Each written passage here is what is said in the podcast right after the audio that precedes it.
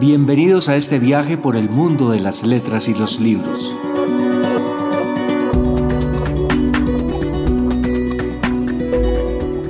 A partir de este momento comienza Ruta Literaria, un programa de rutaliteraria.com y cicradio.gov.co. Bienvenidos.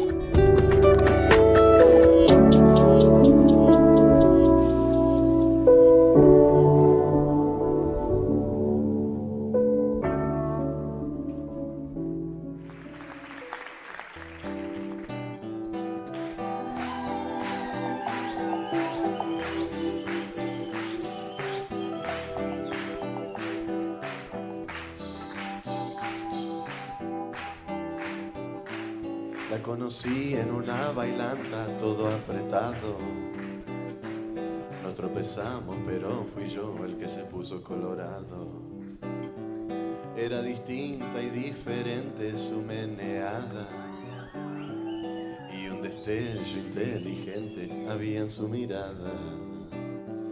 Cuando le dije si quería bailar conmigo, se puso a de Jung, de Freud y Lacan mi idiosincrasia le causaba mucha gracia. Me dijo al girar la cumbiera intelectual. Sí, me dijo al girar. Buenos días a todos, les damos la bienvenida a esta nueva emisión de Ruta Literaria Radio. Estamos con ustedes todos los martes a las 9.30 de la mañana con repetición a las 9.30 de la noche. Yo soy Isabel Salas y en este programa les traemos grandes invitados de este el mundo que nos apasiona, el mundo de los libros. Y bueno, para entrar en materia, antes por supuesto agradecerle a esta casa, al Caro y Cuervo y su emisora por este espacio y contarles a ustedes, queridos oyentes, que hoy tenemos un invitado muy especial, un invitado esos que, que me gustan porque además cuentan de forma diferente las historias.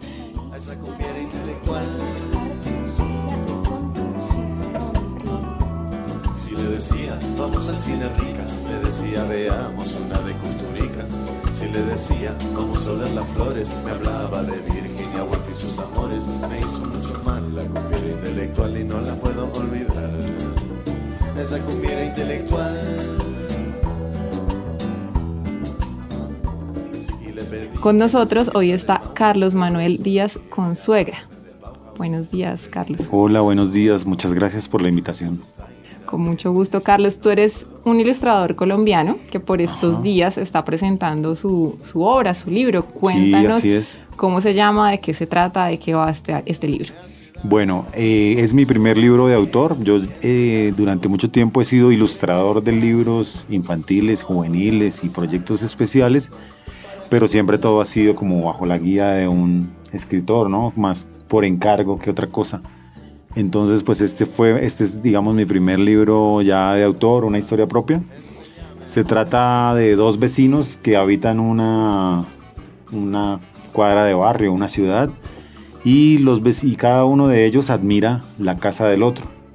Entonces sienten como esa, esa, como esa especie de envidia, como ese anhelo de querer eh, lo, cada uno lo que tiene el otro es como esa dualidad que tenemos nosotros los seres humanos de apreciar a veces mucho más lo de los demás que lo de nosotros mismos. Ese digamos que es como el, enfoque, la historia plana, pero alrededor de esa historia pues empiezan a surgir otras pequeñas historias o microrelatos de cosas como muy convencionales que yo planteo eh, en el libro de lo que sucede diariamente, de lo que nos, nos sucede a todos como personas en realidad, ¿no? Así es, Carlos. Eh, su casa me gusta, que es el nombre de, su obra, como usted nos contaba, tiene estos dos personajes, pero yo quisiera preguntarle, ¿cómo qué lo motivó usted a contar esta historia? O sea, ¿de dónde nace como esa, esa inquietud por, por revelar eso que usted nos está contando acá? Y es como ese deseo que a veces tenemos mm, eh, sobre lo que los otros tienen más que valorar lo propio. Sí, pues no, no sé, en realidad la historia se me ocurrió algún día parado al frente de dos casas, como que me, imaginé en la, en la situación tal vez yo mismo y de ahí en adelante me fui caminando a mi casa imaginándome cómo sería si cada uno de los dos hiciera lo que estaba pensando, cada uno, ¿no? Entonces muchas veces pasa eso, o sea, ¿qué pasaría si nosotros hacemos todo lo que pensamos a diario, ¿no? Porque se nos ocurren cosas todo el tiempo, pero pues por no tener tiempo o no tener claridad o lo que sea, pues dejamos de hacerlas. Entonces me parecía chévere esa dualidad, ¿no? De, de, decir, oiga, me gustó tanto lo que usted hace que voy a hacer lo mismo. Y que haya otra persona que al mismo tiempo esté pensándolo y lo lleve a cabo. Entonces es una historia bonita porque es como, al final, pues no tiene nada que ver que lo contemos porque el libro tiene muchas historias más. Pues al final cada uno terminó eh, ocupando la casa del otro sin, sin, sin, sin pensar que eso era lo que de verdad iba a suceder, ¿no?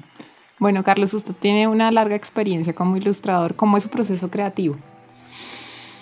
Bueno, mi proceso creativo pues depende de muchos factores, porque realmente yo hago mucho trabajo por encargo. Entonces, cuando se hace trabajo por encargo, pues hay algo muy puntual que es el tiempo. Entonces necesitamos esto para tal, tantos, tantos días y hay que hacerlo. Entonces hay que correr mucho. Sabiendo que hay que correr mucho, yo gran parte del tiempo de las ilustraciones que yo hago se lo dedico a la investigación o a la referenciación, puede ser, y a la bocetación. O sea, yo creo que yo me lo tomo con mucha calma, a pesar de que, de que sé que hay poco tiempo o mucho tiempo, o como, se, o como uno mismo denomine el tiempo, yo me tomo con mucha calma esa primera parte del proceso porque creo que ahí es donde se hace una ilustración. Entonces yo el 70% del tiempo es pensando lo que voy a hacer, eh, documentándome, eh, haciendo muchos rayones y muchas, eh, muchas propuestas. Y, ya en lo demás siento que se empieza como a hacer solo. Que ya fluye. Sí, y a mí me ha pasado muchos proyectos que yo empiezo los proyectos, los voy haciendo. Por ejemplo, un libro tal vez por encargo de 10 ilustraciones, no sé y cuando voy como en la octava o novena imagen, a pesar de que todas las vaya haciendo al tiempo, cuando ya voy casi finalizando el libro, me ha pasado como en tres libros últimamente que eh, los he hecho y me ha pasado lo mismo, es que en las últimas ilustraciones encuentro como ese ritmo, como, esa, como ese encanto especial que las primeras no lo tienen todavía y vuelvo y lo empiezo a hacer prácticamente. Entonces a veces he desechado ilustraciones dentro de un libro porque siento que un día más, dos días más o tres días más que uno le pida al editor o al cliente para que para que lo espere por, por ese trabajo vale la pena porque es algo que va a estar publicado durante mucho tiempo. Entonces a mí me ha pasado eso, yo he cambiado mucho por el camino las primeras imágenes así ya estén casi listas porque encuentro al final que hay otros elementos que pueden aportar mucho a la historia. Claro. Carlos, y cuéntenos cómo fueron sus inicios. ¿Usted cuándo decidió que quería dedicarse a esto? Pues yo creo, no sé, yo realmente lo que pasa es que tuve una imagen muy vaga siempre de lo que podía ser la ilustración, de lo que podía ser el diseño. Yo realmente siempre tuve muy pocas armas de conocimiento, ¿no? Entonces tenía muy poca información cuando decidí como eh, estudiar algo relacionado con el diseño. Entonces todo lo que llegaba para mí era nuevo, entonces todo estaba muy bien. Pero yo tuve la fortuna de tener profesores que me enfocaron mucho hacia el dibujo y me hicieron crecer mucho. Y cuando yo ya me vi terminando mi carrera tal vez, o, o en la mitad de la carrera, ya sabía que quería, que eso era lo que yo quería hacer. Entonces a mí, por ejemplo, me gustaba mucho el cómic y me gustaba mucho la animación. Pero con el cómic me pasó algo que fue que en la época en que yo decidí como empezar a hacer, a, a, creer que podía hacerlo, pues no había ningún interés por producirlo. Y pues yo tampoco entendía que se podía hacer algo como un fanzine o algo así. Realmente tenía una informaciones muy vagas sobre el tema. O sea, que sabía que quería hacer varias cosas, pero no sabía cómo hacerlas. Y con la animación lo que siempre me pasó es que tenía muchos problemas en la parte técnica. O sea, como que no tuve nunca ese chip de manejar los programas de animación, hice cursos independientes, eh, pagué clases particulares y nunca logré hacer, hacerlos, a mover mis dibujos. Entonces, siempre, digamos que hice un cómic alguna vez y pues a mí en ese momento me gustó mucho y cuando se lo mostré a una editora me dijo, eso está muy bonito, pero eso a usted nadie se lo va a publicar. Entonces, si quiere más bien, le hace este texto y si le gusta, yo, o sea, me ilustra el libro. Y yo pues, me fui muy aburrido para la casa porque dije, no, fue pucha, un año dedicado a hacer esta vaina y me dicen eso, pues obviamente uno cuando está en ese momento como de creer que pues va a ser, lo va a lograr y que le digan que no, pues es, uno no sabe cómo asumirlo y pues a lo mejor está bien que le digan a uno esas cosas así, ¿no? Porque uno, pues lo que te digo, o sea, se preocupa también por informarse un poco más. Entonces cuando, pues yo no entendía muy bien cómo eran los libros ilustrados, o sea, yo veía libros ilustrados, pero yo no me veía haciendo ese tipo de cosas porque pues no era algo de mi interés, no estaba muy interesado en la literatura tampoco. Entonces yo me veía, era como haciendo películas y haciendo cómics y esas vainas. Pero contando historias siempre al fin Exacto, y al cabo. claro, pero no, no, no, no, no me veía en el formato del libro. Entonces la editora me, me, llamó un día y me dijo, oiga, ¿qué pasó con la muestra de las ilustraciones y tal? Yo solo tenía unos bocetos y le dije, pues solo hice unos bocetos porque realmente no estaba interesado. Se los llevé y, y ella me, se los mostró al editor y, le, y el editor dijo, sí, está muy bien, hágale. Entonces ella me dijo, listo, haga el libro, que dijeron que sí, entonces yo no sabía Nada, ella me dijo, mire, este es un contrato, te lo voy a hacer y te vamos a pagar tanto y tráeme las ilustraciones cuando las termines, ojalá que no sea más de un mes. Entonces, claro, yo cuando vi lo que me iban a pagar y, me, y que iba a ser un libro, pues dije, bueno, esto es un trabajo, ¿no? Y me fui feliz, hice el libro, lo entregué rapidísimo, me pagaron, yo no sabía que me iban a... Para ese momento yo pensaba que me estaba ganando un, claro. mucho dinero y, y entonces de ahí ella me dio otro libro y otro libro y yo empecé y me metí, nunca supe cómo me, me convertí en ilustrador en realidad. Después entendí un poco, ya cuando empecé a ver otro tipo, cuando empecé a ver mejor el formato del libro y me empecé a interesar por la literatura y a leer un poco más y a tener más información, pues obviamente me, empecé a preocupar más por involucrarme más dentro de las historias y más adelante pues ya por decir, bueno, estas imágenes tienen que estar cargadas de, de, mi, modo de pensamiento y, pues cada vez siento que me exigí un poco más a tal punto que ya dije, bueno, pero yo quiero contar mis propias historias, creo que tengo tantos bocetos por ahí regados y a veces se me ocurre que las cosas que yo creo pues a las personas les gustan, ¿por qué no hacerlo desde mi, desde mi perspectiva? Solo, claro. Entonces empecé desde más o menos como el desde, del, desde el 2013 a crear historias. Entonces tengo como muchas maqueticas de libros con historias, algunas las he descartado y vuelvo y las retomo. Y esta que era la que tenía como más lejana, algún día se la mostré a una editora de Panamericana que se llama Luisa Noguera y a ella le encantó la idea y pues yo me fui muy feliz ese día para la casa porque dije, bueno, que salga la primera para que empiecen a salir las demás. Las ¿no? demás, claro, Ajá. hay que dar el primer paso siempre. Exacto. Carlos, eh, usted está en, en, un camino que a ratos es bastante difícil en el país, que es el, el camino de la ilustración. Sí. ¿Cuál cree usted que es la clave para abrirse campo en él? ¿Qué, ¿Qué, recomendación usted le daría a aquellos que quieren iniciarse en la ilustración, que quieren hacer parte de ese mundo? ¿Cuál, cuál es como la clave, la recomendación, el consejo? Que usted tiene para darles? Bueno, yo no sé, pues yo siento que le es, o sea, yo creo que sería la peor persona para darle un consejo a un ilustrador, en realidad, porque yo a veces ni siquiera siento que lo sea, siento a veces que soy más dibujante, a veces siento que soy más ilustrador, a veces siento que no estoy haciendo ninguna de las dos cosas.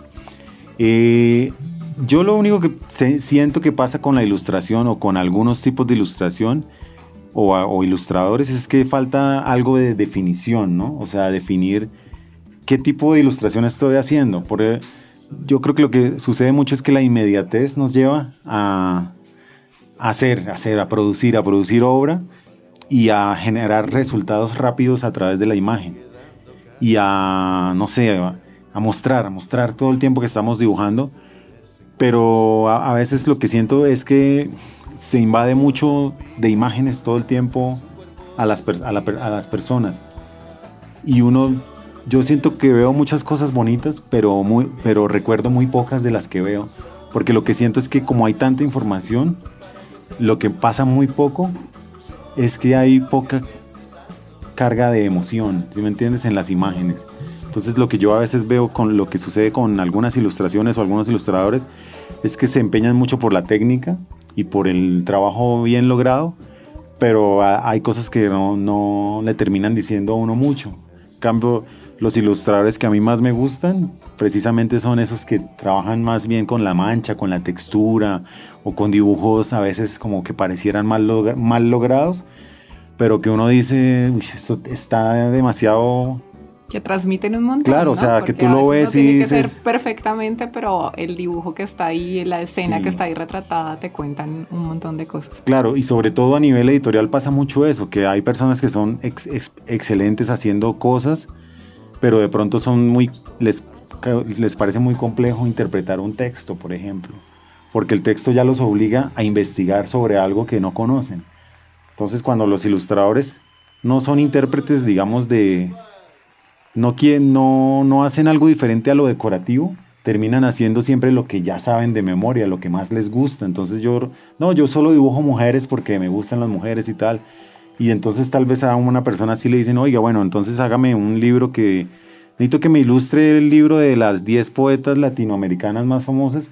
Y lo, lo ves en problemado porque pues ya le toca a todas las mujeres vestirlas de modo diferente o ponerlas en otro cambia el escenario. en otro contexto. Entonces sí creo que lo que lo que el consejo, pues para redondear es que dio toda una vuelta, el consejo que yo le podría dar a alguien si lo quiere recibir, porque pues es algo que yo hago, pero tiene que ver más con mi ritmo de trabajo, es que crea mucho en un proceso, o sea, en, en un proceso de construcción de una ilustración y ese proceso tiene que ver mucho con la referenciación, o sea, con, con todo el contenido que puede haber antes de, de un resultado técnico. Y, y también con una, un, un, abanico muy grande de bocetación, o sea, como, como que haga muchos bocetos, porque lo que uno ve es que los ilustradores cogen una hoja o cogen la tablet y, y abren un archivo en Photoshop o abren la carpeta de dibujo y empiezan a dibujar, hacer ese dibujo y mejorarlo. Pero cuando tú tienes una idea, esa idea es buena, pero cuando tú esa idea la, intentas ampliarla a 20, a 25 ideas, cuando llegas más o menos a la idea 20 o 25 ya tú sientes que no tienes nada más que proponer. Claro. Y ahí es cuando uno se empieza a volver más creativo, porque ahí es donde tú dices, tiene que haber algo más detrás, de todo esto que estoy haciendo, y ahí es donde tú puedes encontrar las, la, eh, la verdadera imagen que estabas buscando cuando hay una exigencia propia, ¿no? Exacto. Bueno, Carlos y oyentes, hoy quiero contarles eh, que la música está a cargo de un cantante argentino que se llama Kevin Johansen, que justamente eh, muchos de sus espectáculos los hace con otro ilustrador, que ah, es Liniers. Entonces, los invitamos a escuchar un poco de Guacamole.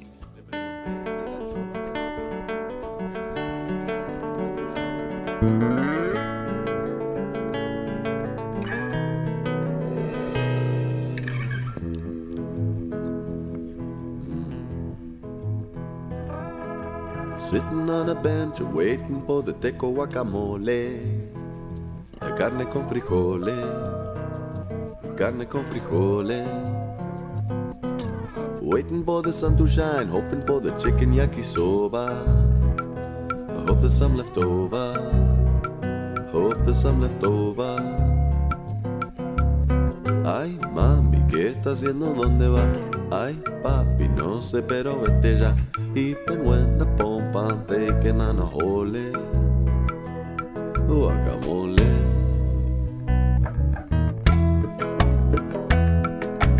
Mm.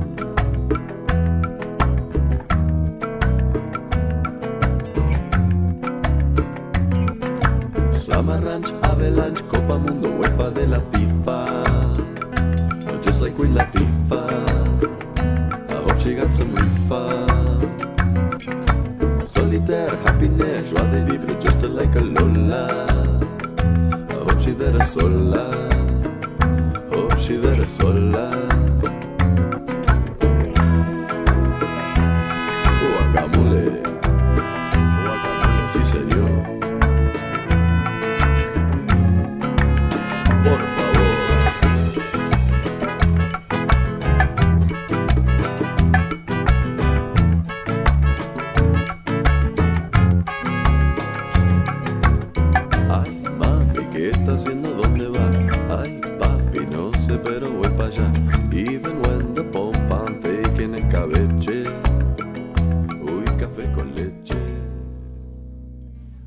Bueno, ahora hemos llegado a nuestra estación L, entonces los invito a escuchar a nuestro amigo Gustavo Bueno con la recomendación literaria del día de hoy.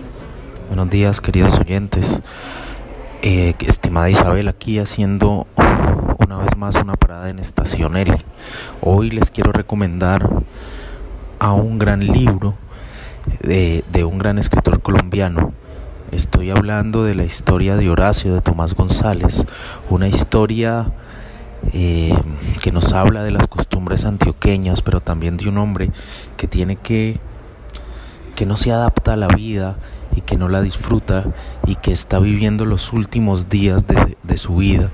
La historia, la historia de Horacio además tiene un lenguaje hermosísimo, sencillo, contada, digamos, en un español muy antioqueño, pero que podría leer cualquiera, entender cualquiera. Eh, Tomás González ha logrado eh, retratar, ha logrado retratar un, un, una, un mundo paisa, pues, un mundo en donde todo parece real. Eh, y, y, y, con ese lenguaje sencillo nos va contando la vida y la muerte de Horacio, ¿no? La vida y la muerte de este personaje que en últimas no disfruta la vida y que al final se da cuenta cuando ya no hay nada que hacer que todo pudo haber sido mejor. Eh, les recomiendo esta historia y también quiero enviar un saludo muy muy especial al Club de Lectura Relatos de Mediodía de la Universidad Autónoma de Colombia que están leyendo acuciosamente literatura del mundo con el escritor Gabriel Jaime Alzate. Un abrazo y nos escuchamos en una próxima oportunidad.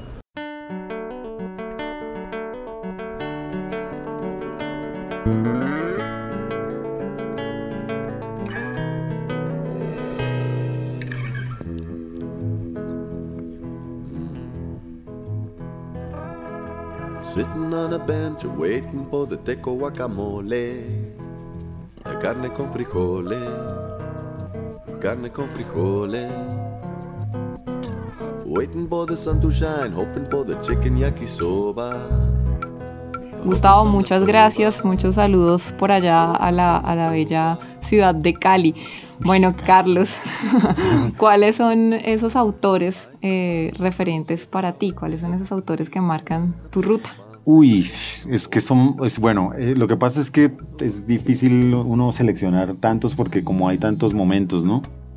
Eh, pero por ejemplo, a mí me gusta mucho de literatura de libro álbum, pues, o de historias para niños.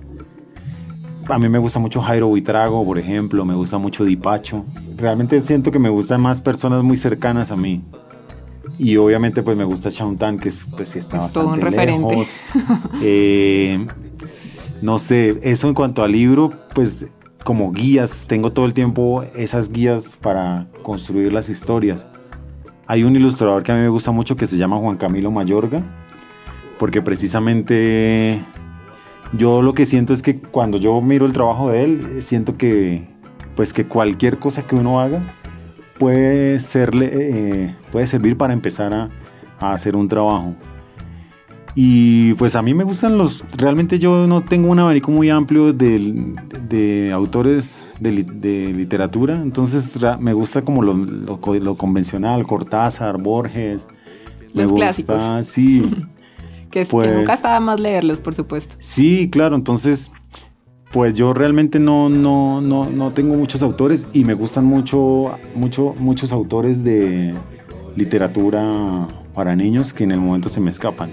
Pero básicamente, como una guía para, mi trabajo, pues me gustan esos. Dipacho y Jairo y Trago son como bueno, Carlos, pues acá el tiempo corre y ya los minutos se nos acaban, pero antes de irnos, quiero contarle a usted y a todos los oyentes que en www.rutaliteraria.com tenemos un espacio para que los nuevos autores publiquen sus obras. Entonces, pues invitadísimo también a que conozca este espacio y pues nada, agradecerle por el tiempo, por haber venido hasta acá y participar en esta ruta literaria. No, bueno, muchas gracias por la invitación. chévere, pues hablar de libros siempre va a ser muy chévere o de lo que uno hace es muy, es muy satisfactorio siempre. Bueno, Carlos, muchas gracias, muchas gracias a todos nuestros oyentes y por supuesto a nuestros amigos del Caro y Cuervo. Nos escuchamos el próximo martes a las 9.30 de la mañana con repetición a las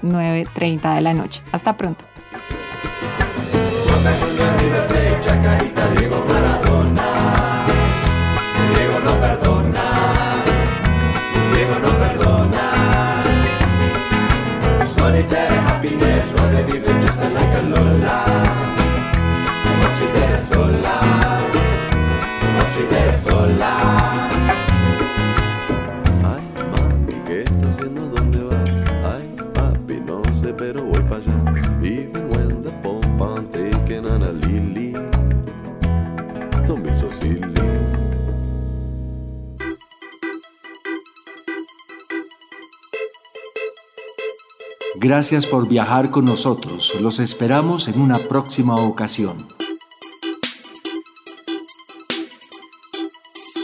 Ruta Literaria Radio es un programa de rutaliteraria.com y cicradio.gov.co, la emisora virtual del Instituto Caro y Cuervo. Nos oímos en una próxima oportunidad.